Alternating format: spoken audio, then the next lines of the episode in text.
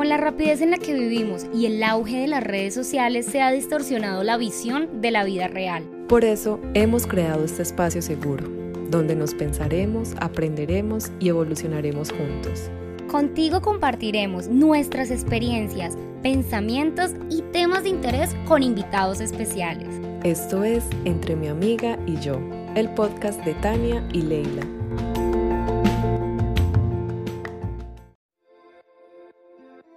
Con la rapidez en la que vivimos y el auge de las redes sociales se ha distorsionado la visión de la vida real. Por eso hemos creado este podcast, un espacio para el cambio, el caos, la contradicción, el estaré muy vieja, ¿qué dirán de mí? Amiga, ¿y qué hago?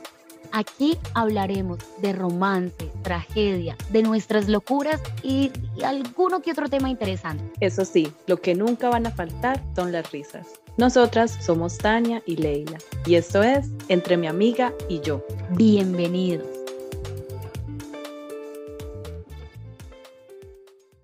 Hola, hola, bienvenidos todos a un jueves más con Entre mi amiga y yo. El capítulo de hoy está súper lindo, súper interesante. Es un tema que yo sé que a todos nos va a emocionar. A mover, a tocar un poquito. Es muy bonito, la verdad. Porque por ser el mes de las madres, sí, el mes, no el día, porque las mamás se merecen un mes entero, vamos a hablar de esos mitos o de, esas situaciones que se viven al ser madre joven. Hoy tenemos una invitada súper especial, ella es amiga mía desde hace 13 años, eh, y ella fue madre muy joven, entonces ella nos va a contar toda su experiencia sobre sus miedos, lo que vivió, qué, qué, le pasó por la mente, o sea, absolutamente todo. ¿Por qué les digo esto? Porque Valentina Chica, ella hoy es abogada, ella es mentora de abogadas, experta en marca digital, en registro de marca digital y empresas digitales. Así que, Valenchica, bienvenida. Bienvenido. Hola, muchas gracias por la invitación. Qué rico que, que, le hagamos homenaje a las madres. Y bueno, ahí yo me hago parte de, ser una madre y sobre todo eh, pues una madre joven con muchos retos que, que tenemos las mamás jóvenes, eh, pero, pero pues muy feliz de poder compartir mi experiencia aquí con ustedes. Gracias muchas gracias. Gracias por aceptar la invitación. Sí, Valen, cuéntanos, cuéntanos cómo fue esa experiencia. O sea, ¿qué fue lo primero que pensaste cuando te enteraste? O sea, ese primer momento, vamos, bueno, en el, contexto, ¿qué edad tenías y si estabas en el colegio, en la universidad? Cuéntanos todo. Bueno, les voy a contar un poquito más allá antes de que yo fuera mamá. Y yo estaba en 11, en 11 grado en el colegio y yo decía, yo no creo que vaya a ser mamá, no quiero ser mamá. Yo voy a pues a mí, yo soy súper intelectual, o sea, me encanta la parte intelectual, me encanta, entonces yo decía, bueno, eh, yo salgo del colegio, termino la universidad, eh, me voy a viajar por el mundo, mis posgrados, no sé qué. Entonces yo decía, o quiero ser mamá joven o no quiero ser mamá. O sea, esas eran mis dos únicas posibilidades. Entonces decía, sí que, pero como quiero ser mamá joven, y mis proyectos son viajar por el mundo, estudiar eh, pues mi, mi, carrera profesional y mis posgrados y después ya cuando termine eso ya no voy a ser tan joven, entonces pues ya no quiero ser mamá. Pero ¿qué te hace, perdón que te interrumpa, qué te hace pensar como quiero ser mamá joven o no quiero ser mamá? Yo no sé, la verdad era como, como el concepto que yo tenía de, de que pues ser más adulta y como que ya pues tener un, hijo más adulto era como, como cambiar la ruta de la vida.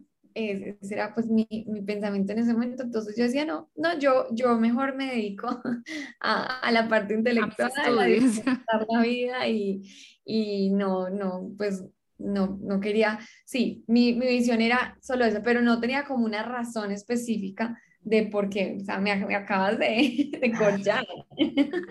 No, no, sino que me causa curiosidad porque digamos que un, digamos, no sé, pienso yo que a esa edad a veces uno no es muy consciente de, de muchas cosas Entonces, como ser mamá joven o no serlo. O sea, a veces, digamos, ahorita casi a los 30, es como, ¿será que sí quiero o será que no quiero? Pero yo creo que es porque, claro, como uno está joven, uno mm. está pensando en, en que, o sea, es que cuando uno está joven uno piensa que la gente de 30 ya tiene la vida solucionada, que ya pues lo tiene todo, entonces, o que ya tener 30 eh, uno se siente ya viejo y ya no tiene energía, entonces, claro, uno se pone a pensar a esa edad, o soy mamá pues joven, no sé qué tan joven pensaba eh, Valen que era joven para ser mamá, sí, sí, o ser más mayor de, no, 30 y ya uno, uno, se imagina, no, 30 años ya no va ni poder correr detrás de un niño, pues de, eso pensaba yo.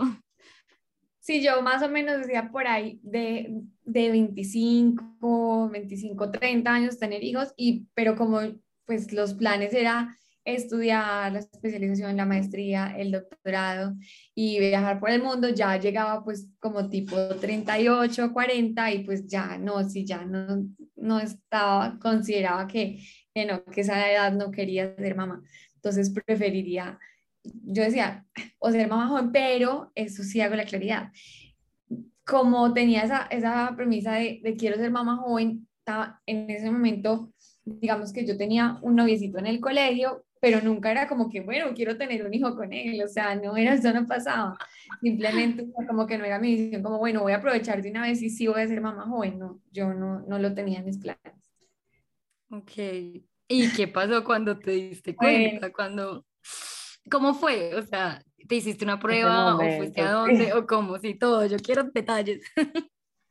Bueno, aquí también, y, voy a hablar pues un poquito abiertamente para que las personas que, que, escuchan esto, si son jóvenes, seguramente el público de ustedes es un público joven, eh, tengan mucha conciencia de, de, los métodos de planificación, porque es que hoy en día se habla de, de los métodos de planificación post embarazo, ¿cierto? Y eso, digamos que pues cada quien toma sus propias decisiones de la vida y lo que sea, y ahorita también el, la parte de, de, los derechos que hay, etcétera. Bueno, ahí no me voy a meter muy a profundidad, pero sí es que pensemos previamente en las consecuencias que genera una decisión. Si yo voy a atreverme a tener relaciones sexuales y pues no voy a, a, específicamente a cuidarme, pues me estoy atreviendo a la consecuencia que es un embarazo. Y un embarazo es lo de menos, es una enfermedad sexual. Exacto.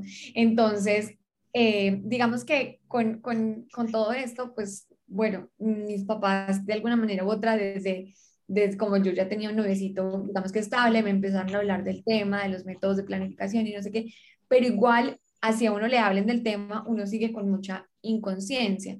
Entonces, en el colegio sí te dan una clase de, de, sexualidad o lo que sea, pero no, digamos que no, no, no hay, es que es un tema, es un tema difícil de, de conversar, ¿cierto? Es que es, que es complicado porque todavía es un tabú hablar de la sexualidad, todavía es un tabú eh, hablar abiertamente de, de la planificación, de, de qué se puede mejorar para, cómo, se puedo, cómo puedo tener sexo consciente y no sexo por tener sexo, no, sino realmente, hey, cuando llegue ese momento, cuando quiera y lo quiera disfrutar, pues vamos a hacerlo bien.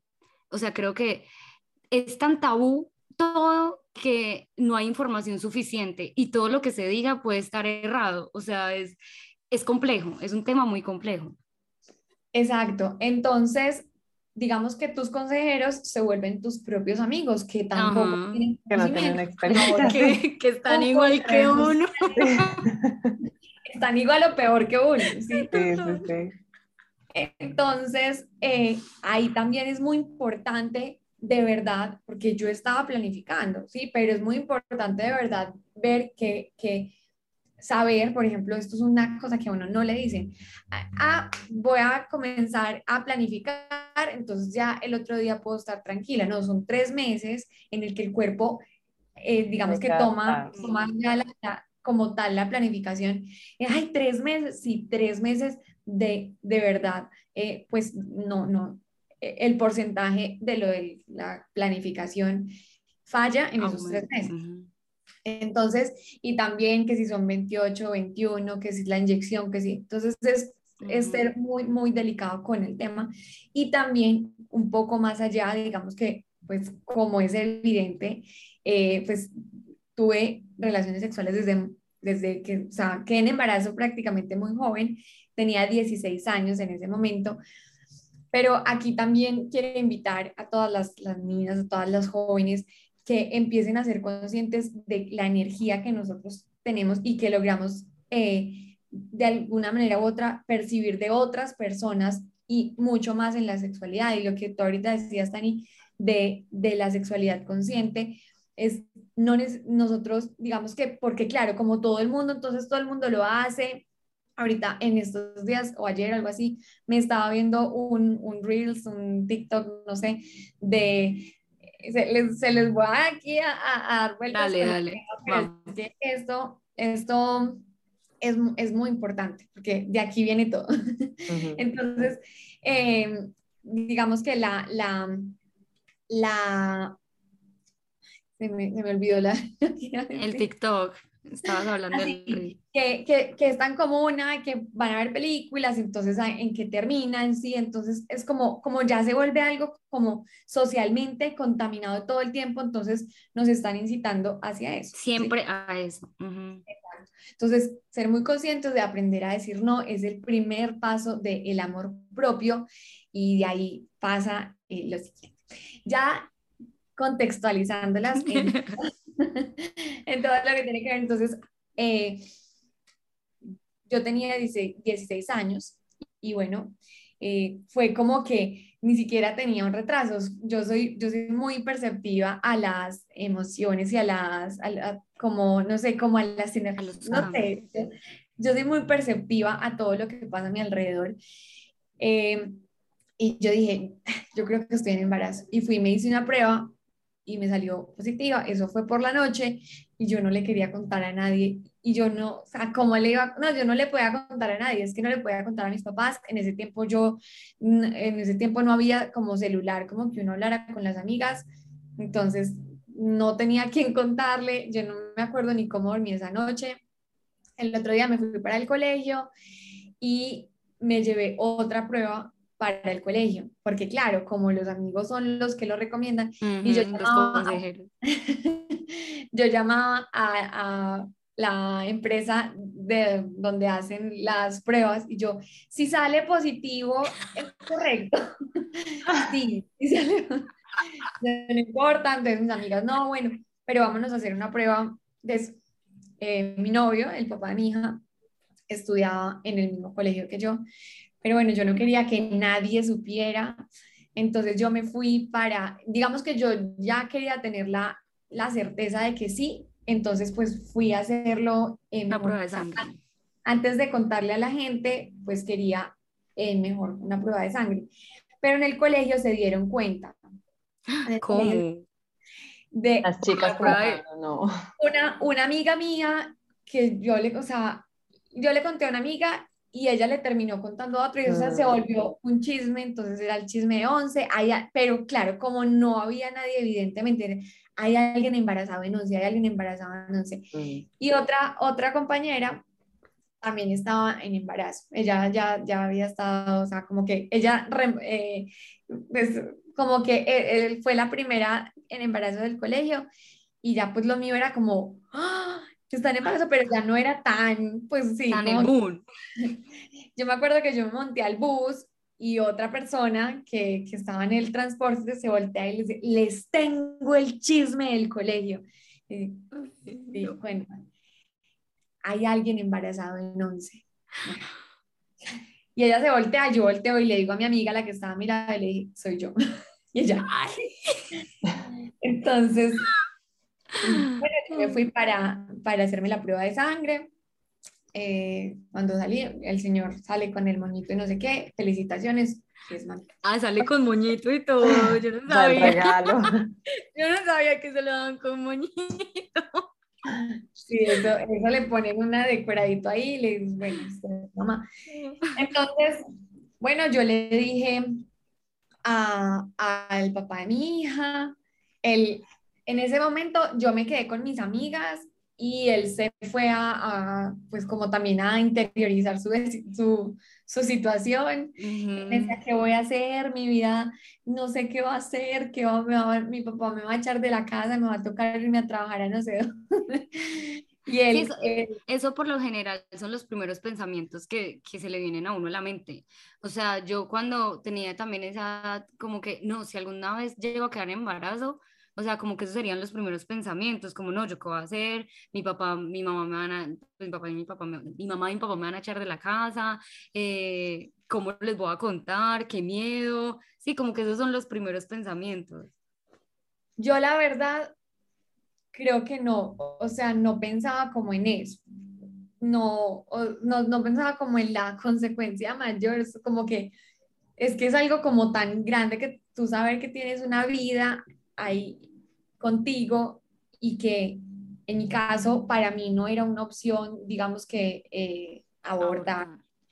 Eh, pues entonces, digamos que saber que, que, esa es la decisión, ¿cierto? Entonces, de saber que pues ya la vas a tener por toda la vida, entonces como que dimensionar todo eso no es como tanto la parte de, no sé, e, yo estaba terminando el colegio ya iba a empezar la universidad, pero yo me quería ir a, pues como ya saben, me quería ir a otro país, a otras ciudades, a estudiar, bueno, y ya, entonces como que todo empieza obviamente a cambiar mucho.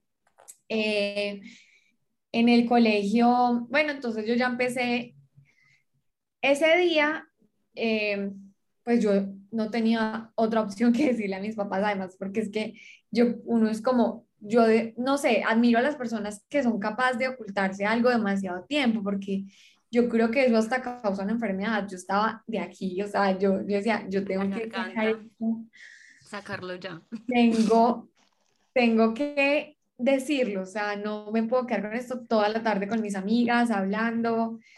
Eh, entonces, llega mi mamá primero y yo le dije, mamá, estoy en embarazo. No, mi mamá se quedó y empezó a echarnos, eh, porque ahí estaba el papá de, mi hija, y empezó a echarnos un discurso, se demoró hartísimo y le dijo al papá de mi hija, yo creo que es mejor que tú te vayas para que cuando Valentina le cuente al papá, pues no sabemos qué reacción va a tomar. Entonces, pues vete mejor. Entonces él se fue, llegó mi papá, mi papá justo estaba comiendo una papaya y yo le dije, papi, papi, estoy en embarazo, se quedó así con la boca abierta, la papaya en la mano, como que no sabía qué hacer con la papaya. Entonces me dijo, la, usted sabe que nosotros la apoyamos en todo lo que usted le pase. Y yo creo que ese es un ante, ese es un, son dos caminos completamente diferentes que no todas las mujeres tienen la bendición. Ese privilegio, esa bendición de tener papás que, que le digan a uno, tranquila. Total. y tú eres hija única. No, yo tengo un hermanito. Mm. Yo tengo un hermanito. Eh, entonces, digamos que, eh, pues me imagino y, y todo lo que pensar, ya ahora que ya soy mamá, pensar en todo lo que pues, tuvieron que pasar mis papás en ese momento, pero saber que, que ellos me, me apoyaron. Y de verdad que yo digo, o sea, yo la vida que yo tengo hoy, todo, yo solamente es en gratitud a mis papás porque, eh, pues gracias a ellos es que ahora soy lo que soy, mi hija es lo que es, tengo lo que tengo, me pude mis papás obviamente me pagaron la, la universidad, me pagaron el posgrado. Entonces, y esto digamos que no es solamente decisión de, de los padres, ¿cierto? Muchas veces es, es imposibilidad de que o te pagamos la universidad o le pagamos los pañales a tu hija o a tu hijo. Entonces, claramente esos momentos son, son muy, muy difíciles, son una situación que en familia hay que llevarlo, eh, pues sabiendo con, con mucha solidaridad y con mucho amor, pero con mucha fe y con mucha certeza de que, de que todo va a salir bien. Si uno tiene esa fe, esa certeza, pues así, así es. Y, todo, y, y, Dios provee, o, o, en, en, este caso, pues yo, pues esa es como mi fe, pero uno lo que, lo que haga, como lo haga, tiene que saberla, tiene que tener la certeza de que la vida, nadie carga con lo que no puede cargar. O sea, a nadie le llega a ninguna situación que no pueda aguantar. Entonces, volvemos a, la introducción, entonces no es como un tema de, libertinaje, sí, atrevámonos, porque es que es, es, volver, o sea, saber que es un, es un tema de mucha conciencia, de mucho amor, pero si llega ese momento, pues es algo que, que ya, ya es una vida ahí. Desde ahí me fui a la primera ecografía, ver su, primer, su corazón latiendo, yo decía, Dios mío, no, no, no, pues de verdad que ya era como, como saber que había un corazón dentro de mí. Hoy en día que justo esta semana yo estaba ahí con mi hija y me acostaba en su corazón y le escuchaba su corazón. Yo decía, de verdad que doy gracias a Dios por, por haberle dicho sí a la vida, por haber abrazado ese corazón en mi vientre, por haber aceptado que, que pues todo lo que se iba a venir, pero, pero hoy en día que yo la veo, que, que, que sé lo, la gran mujer que es, digo, wow, o sea, de verdad que el, ese corazón, esos primeros latidos valen la pena 200%. Ay, qué lindo. Ay, muy lindo, Valen. Yo quiero saber qué te dijeron en el colegio, o sea, como tal, las directivas. Ah, bueno, ya. Como las directivas, ¿cómo manejaste, digamos, el que dirán, que es como en esa edad de pronto tan importante? Bueno, a mí la verdad, digamos que ese que dirán, pues no me, no me importaba mucho, pues no sé, como que no, no, no, no era mucho del, del que dirán. Las directivas, eh, me llamaron, me sentaron pues en psicología, también hubo un apoyo del colegio, pues yo creo que también ya lo habían socializado, como les digo, con la anterior compañera y pues obviamente fue como, esto es lo primero que tenemos que hacer y pues no sé cómo le habrá pasado a ella, pero a mí ya me pasó como la experiencia pues de, de que el psicólogo se sienta conmigo, me habla, me... Eh, de ahí empieza un, un tema, digamos que de mucha sensibilidad y yo ya también de mucha protección hacia mi hija. Entonces, eh, yo me acuerdo un día que yo estaba en la cafetería del colegio, nadie sabía, o sea, digamos que la sospecha de que alguien estaba embarazado, como que eso nunca trascendió porque yo, yo no le dije a nadie nada, que estaban embarazados ni nada.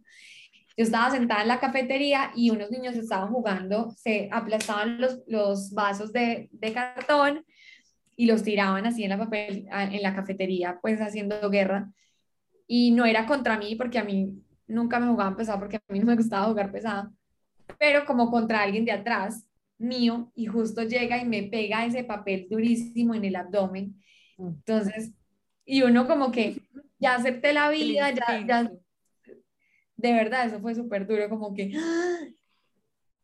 yo, mejor dicho, le, o sea, yo me puse súper super brava con el, el pelado, no sabía obviamente qué me había pasado porque pues mm, yo creo que nunca supo, tampoco, porque pues tampoco le dije estoy embarazada, pero, pero sí, pero sí le dije como, ¿qué le pasa? Mire, pues, obviamente él como, pues no te pasó nada, o sea, simplemente te cayó un vaso en el abdomen, no te pasó nada. Eh, y ya de ahí, pues mis amigas también, que fueron un apoyo increíble. Eso también es súper bonito, como tener unas amigas que, que lo respaldan a uno, que lo cuidan. Em, ya de ahí en adelante, el, el abuelo paterno de mi hija, que era enamorado, decía, miren, ese bebé o esa bebé cuando nazca es el amor de mi vida. Le hicieron serenata, le, le, le llevaron mariachis cuando, cuando ya dijimos que era niña, mejor dicho, eso era la fiesta del siglo.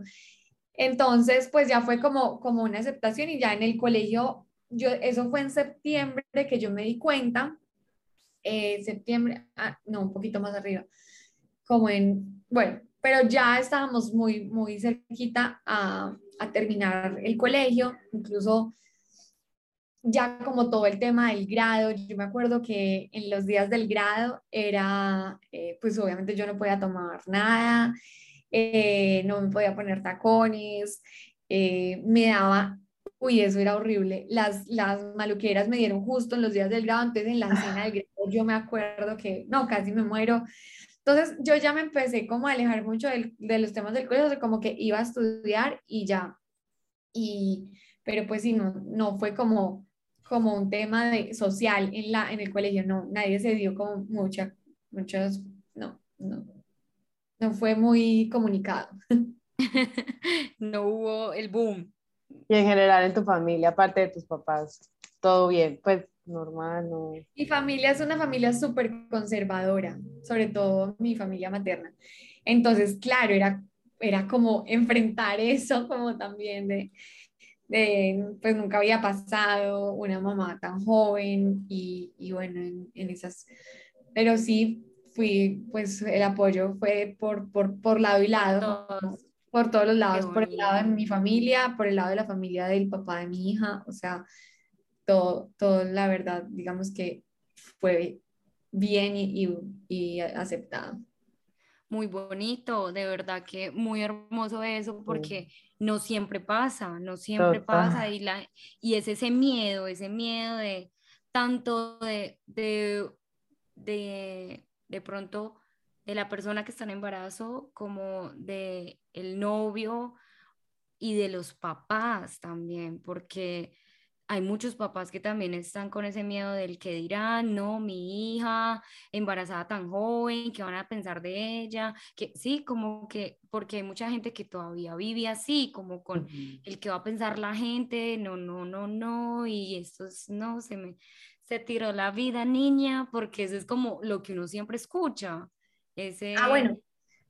A mí me llevaron donde una psicóloga y la psicóloga me decía, eh, a usted la vida le va a cambiar, usted pues digamos que ya no va a poder, eh, sus amigas la van a rechazar, o sea, como que todo súper malo, cosa que yo nunca viví. Igual yo no era una persona, yo no era una niña de fiesta, una mujer de fiesta, no, o como que no era así súper, eh, sí, como que uno diga, le cambió la vida 100% porque ya no puede salir de, fiesta. Eh, ¿Qué más puede hacer uno? O sea, no sé, eh, era, era una persona tranquila, como, o sea, no, no me gustaba así como, como mucha en la calle y esto, ¿no? Entonces, mi vida no es que haya cambiado mucho, ¿sí? Simplemente estaba en embarazo. estaba procreando. Sí, es, es, es claro, es súper diferente porque mm, o sea, fue realmente muy bonito, tuviste mucho apoyo, tuviste un embarazo también tranquilo, supongo, por ese mismo apoyo de, de tu familia, de la familia de, del papá de la niña eh, y de tus amigas, que también es, es que es, es, bonito, es demasiado lindo lo que, lo que viviste, tanto apoyo. Y al día de hoy, el papá sigue contigo. Eso ya es chisme, eso ya es no mentira. No, yo sé que los oyentes quisieran saber ese final. a, mí, a, mí, a mí me acaba de escribir un oyente, ¿no? Pregunta Bueno, eh, digamos que no, nosotros terminamos muchos años atrás, pues digamos, duramos como cinco años después de que nació mi hija.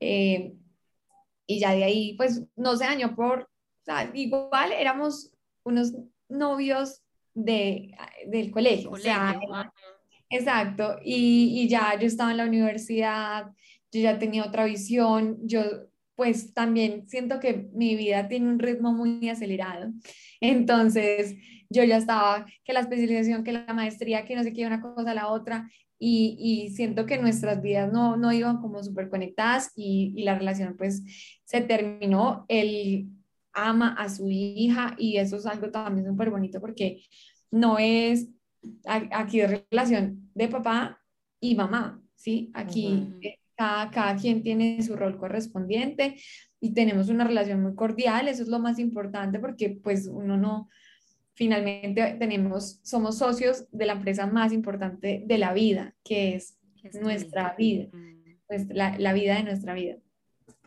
Entonces ahí es como la, la, lo más importante y lo más bonito. Pero Tania ahorita le estaba pintando como no, qué lindo, todo el apoyo, todo. y les quiero contar que no fue así de, de como color de rosa toda la historia. Eh, yo sufrí mucho en el embarazo, mucho, porque eh, lo que, digamos, pues yo estaba, tenía 16, iba a cumplir 17, como el punto más, alto de las hormonas, de la, todas las situaciones de la vida, de las crisis emocionales, de todo. Entonces, en su momento yo no lo veía como el apoyo que como hoy lo veo, ¿cierto? Hoy lo veo con mucha gratitud, con mucho amor, pero yo rechazaba mucho ese, ese apoyo y, y me sentía muy, digamos, eh, sí, como que no, no quería que, eh, por ejemplo, con mi hija, cuando ella nació, yo, no, yo quería criarla a mi manera y, y, pues no quería que nadie se metiera. Eso me parece bien, igual porque pues, es muy importante uno respetar la, la formación que uno eh, tiene con sus hijos, pero nunca, o sea, yo veía que era más un atropello cuando era realmente amor, lo que me estaban dando eh, las personas, mis papás, los papás del, del papá de mi hija, era como, eh, lo rechazaba, ¿sí? entonces, sufrí mucho, bobamente, ¿sí? Pero pues por inmadurez. También el papá de mi hija eh, estaba pues obviamente en su edad de, de adolescente, entonces sí, usted la embarazada, pero yo no, entonces él sí se iba de fiesta y no sé qué, y yo me quedaba llorando. Claro, es mucho sufrimiento, obviamente, que uno se, se, se mete, porque si yo hoy tuviera la elección de nunca haberle transmitido ninguna lágrima a mi hija, no lo hubiera hecho, porque uno eso tampoco uno tiene conciencia de que todo lo que uno siente siendo, siendo mamá es que es más, cuando nace, ahorita mi hija tiene 12 años, cumple ahorita justamente en mayo, y yo hago algo, sano algo, eh, tengo una situación, o sea, yo tengo algo y ella lo tiene, o sea, es algo que es una conexión intrínseca, no hay nada que nos, no hay nada que lo separe y no es como que uno diga, ay, no, pero es que ese sexto sentido de mamá existe, sí existe. Y esa conexión tan directa, entonces, no, no fue fácil, no fue para nada fácil, fue muy difícil, pero fueron sufrimientos bobos, ¿sí? O sea, fue que yo la quise hacer difícil. ¿sí? Claro, pero en ese momento pienso yo que uno a veces no es consciente de lo que, de lo que está viviendo. O sea, porque a esa edad uno vive las emociones a flor de piel y todo es como, ay, se va a acabar el mundo. Sí, todo es el fin del mundo a esa edad. Sí, totalmente. Pero, pero, pero claro, es que es, es que es difícil igual por, por uno ser tan joven. Mm, las hormonas, lo que decías, el, el, vivir los sentimientos a flor de piel, eh, ese, ese concepto también, obvio, son dos, dos personas súper jóvenes que, ay, sí, tú eres la embarazada, yo no, entonces yo sí puedo salir, rumbear, seguir en lo mío, pero eres tú la que se tiene que quedar en la casa, y, que, y que igual tú, tú también nos acabas de decir, igual lo mío no era la rumba ni nada, pero igual es esa, esas ganas también de que esa persona, que es el papá de, de, de la niña que llevas a, aquí en la pancita, es como, hey, también estás, quiero que estés presente, que estés aquí, que también de, cierto, de cierta forma viva ese proceso. Tengo una pregunta, eh, ¿ustedes vivieron juntos o en ese proceso o cada quien en su casa o cómo fue esa situación ahí? Nosotros nunca vivimos juntos. No, yo vivía en mi casa y él vivía en la casa de sus papás. Ah, ok. Mm. ¿Y cómo fue el proceso después de que la, la bebé nació? Como tú tan, tan jovencita, cambiando pañales. Bueno, yo entré del colegio, entré directamente a la universidad. Eh, yo empecé a estudiar Derecho y qué risa porque justamente ayer estaba hablando con una amiga que ella cuando me vio, pues no sabía, yo era flaca, muy flaca y tenía una barriguita muy chiquita. A mí nunca se me notó la barriga, nunca, nunca, pero pues ya les voy a contar por qué. Entonces, el, cuando, cuando yo inicié la universidad, pues tampoco nadie sabía que estaba en embarazo y pensaban como que sufría del colon o algo así. colon súper inflamadísimo ahí. Sí, porque era como, como una cosita ahí chiquita, pero pues no se notaba mucho. Eh, después inició como una temporada de parciales, yo me estresé mucho ya tenía como siete, ocho meses y empezaron contracciones eh, involuntarias. Entonces, eh, no podían hacer toda la, todavía la bebé y me tocó quedarme en la cama, literal, acostada, no me podía mover, o sea, que no me podía parar al baño, pues, no me podía mover como durante mm, dos meses o mes y medio. Entonces, eh, así pues cuidándome mucho para que la bebé naciera, para que no le fuera a pasar nada malo.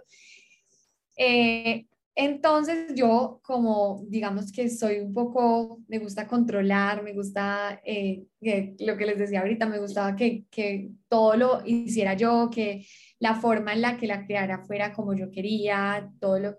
Entonces a mí me decían, te vamos a poner una enfermera y yo, no acepto ninguna enfermera. Te vamos a poner una niña, no acepto ninguna niña. Yo lo quiero hacer, yo lo quiero hacer todo, yo, yo quiero todo, yo, yo, yo, yo. El día del el parto fue un día eh, también, eh, pues a mí me aplicaron la anestesia y me empezó a dar alergia a la anestesia.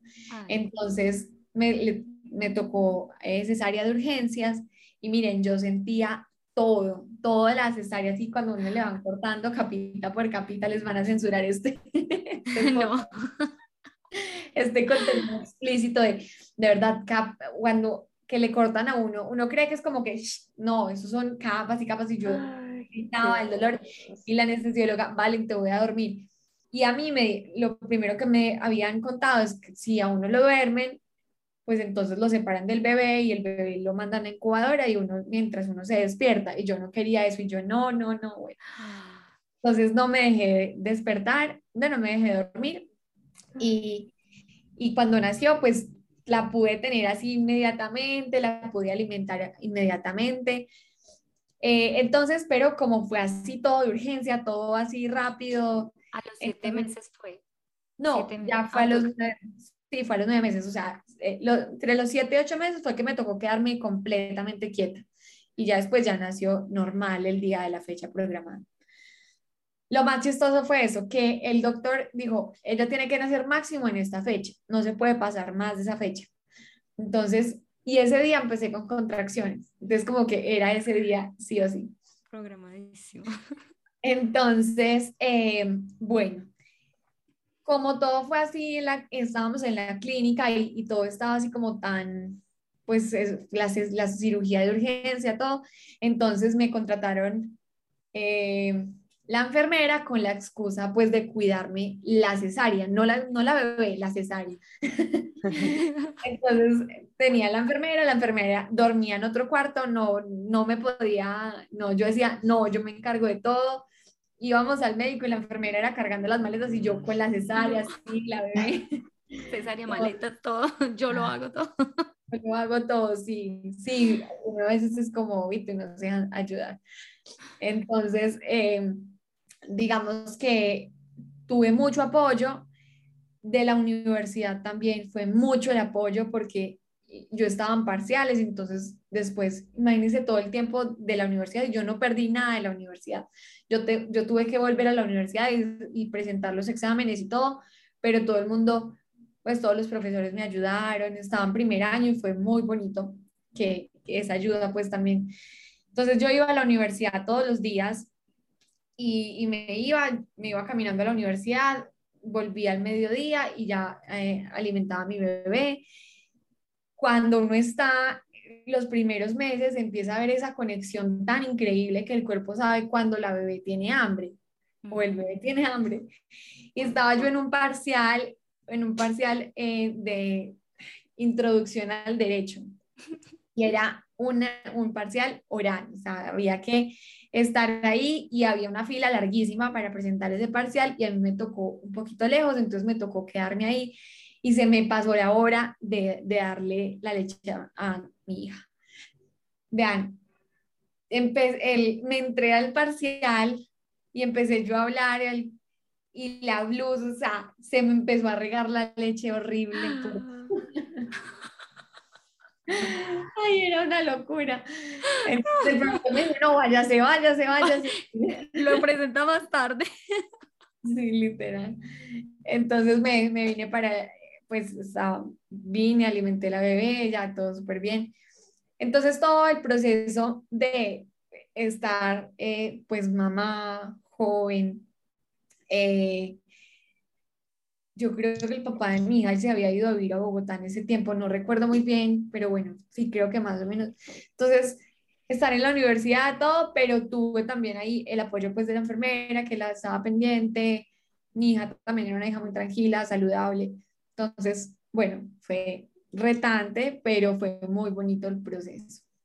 Sí, porque también cuadrar esos horarios, o sea, como la universidad, ir a la casa, la bebé, todo, o sea, también es, es estresante, es un poco loco, sí. pero, pero chévere porque de verdad... De admirar, la verdad. Y Admirable. muchas bendiciones porque tuviste también mucha ayuda, aunque no te dejabas ayudar.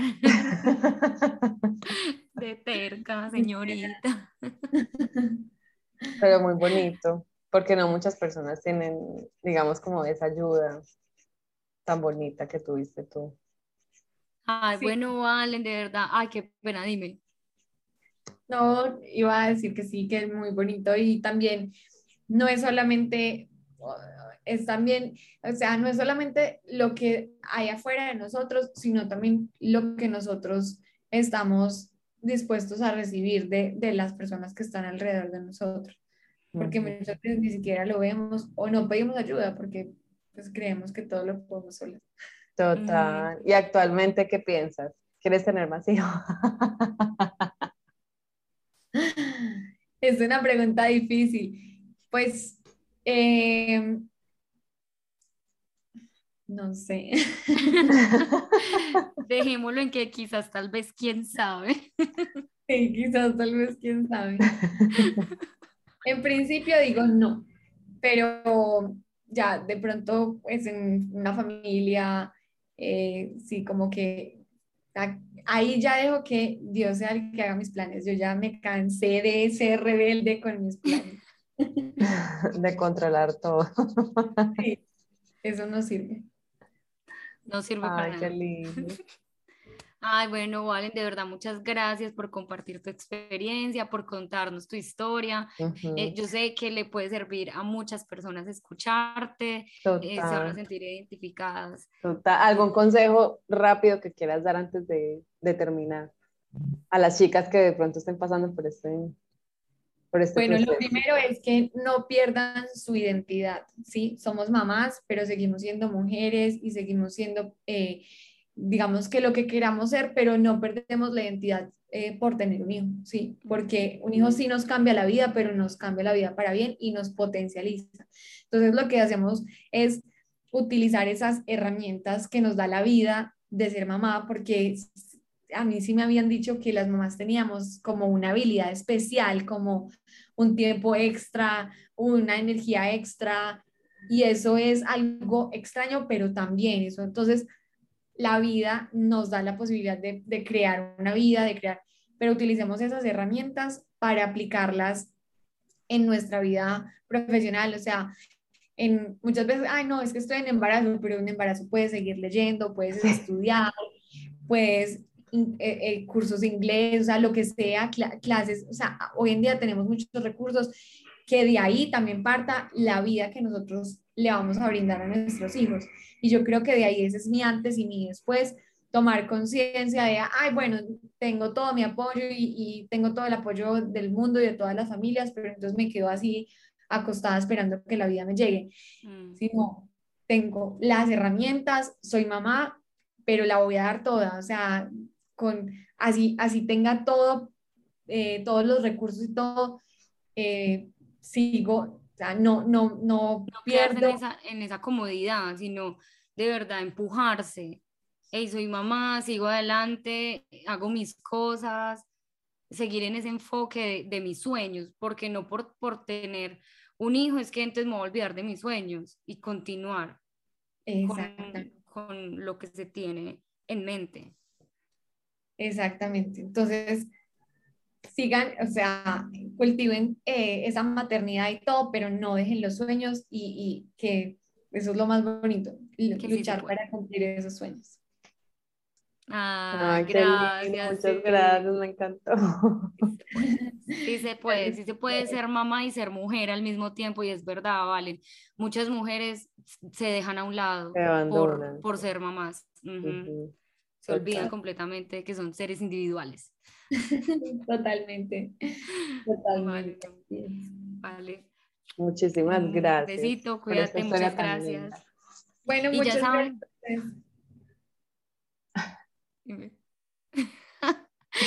bueno, ya saben, todas las personas que nos están escuchando, comenten, eh, nos escriben que, aprendieron de, de, este episodio y nos esperamos un próximo jueves en otro episodio de Entre mi amiga y yo.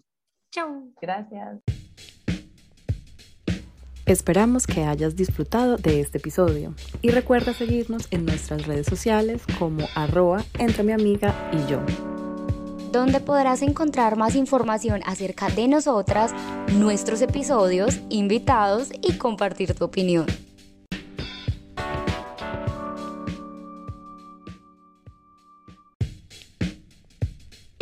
Esperamos que hayas disfrutado de este episodio y recuerda seguirnos en nuestras redes sociales como arroba entre mi amiga y yo donde podrás encontrar más información acerca de nosotras, nuestros episodios, invitados y compartir tu opinión.